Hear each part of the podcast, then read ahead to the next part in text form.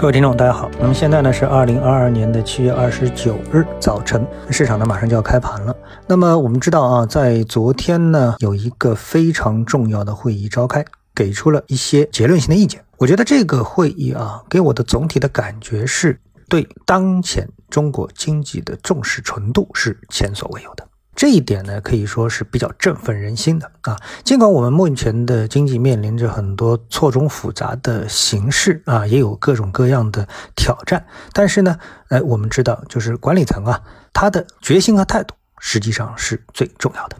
也就是说，我们说战前动员，思想的统一是最重要的啊，不能说哎，大家这个往前冲，哎，但有人呢在往后走啊，或者有人说你往左往右啊，这种意见的分歧实际上是得达成目的最。大的扯后腿，所以呢，我们从这次重要的会议当中，我们可以看到一些结论性的、指导性的啊，非常明确的一个意见，而且呢，针对的是目前经济活动当中我们的老百姓啊最关心的一些话题。比如说，我就注意到啊三个方面，比如说第一个方面，关于房地产，大家都知道保交楼是一个非常重点的一个话题，对吧？那么对这样一个话题，如果说采取回避、迟疑、等待的态度，那肯定。大家就会觉得，哎，这个不知道该怎么办了。而且呢，继续坚持一个说法是什么？要坚持房子是用来住的，不是用来炒的，这么的一个定位啊。那么这里说什么呢？这个呢，就让我想到啊，在过去很长的一段时间，我其实对我们的房地产政策啊，我觉得是有一点问题。什么呢？就每次当出现这问题的时候啊，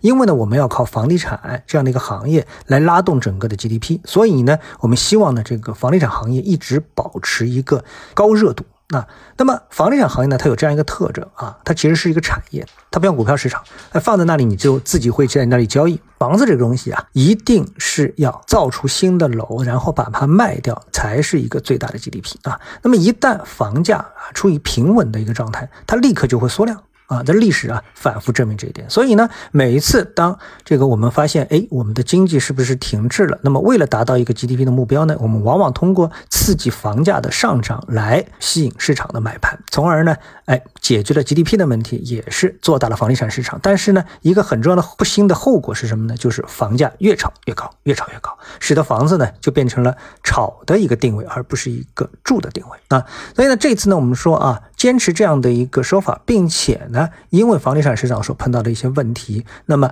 要求啊，这个地方政府必须保交楼稳民生，给这个非常热门敏感的这么的一个事件给出一个结论性的意见，我觉得这点是非常重要的啊。另外一个呢，就是大家担心的一些区域性的银行，比如说是乡村银行的一个问题啊。那这个问题呢，哎，同样的在这一次重要的会议当中呢，也给出了一个结论性的答案啊，没有回避，没有等待，没有犹豫啊，这个。我觉得也非常重要。还有一个呢，就是平台经济。他给出了一个说法呢，也很正常。结论的意见就是完成了平台经济的专项整改。那么对平台经济呢，要实施常态化的监管，什么呢？就是以后大家对这个平台经济或者平台经济的公司的一个未来，就会有一个啊比较平稳的预期，而不是呢，诶出现一些突发性的事件，觉得哎怎么会又发生这样的一个事情？那么对公司啊形成预期上的不稳定，这点呢，其实对投资人来说，对这些公司的股价来说呢，都是会形成不必要的一个震荡。那么这次呢，在重要会议当中呢，也是给出了一个结论。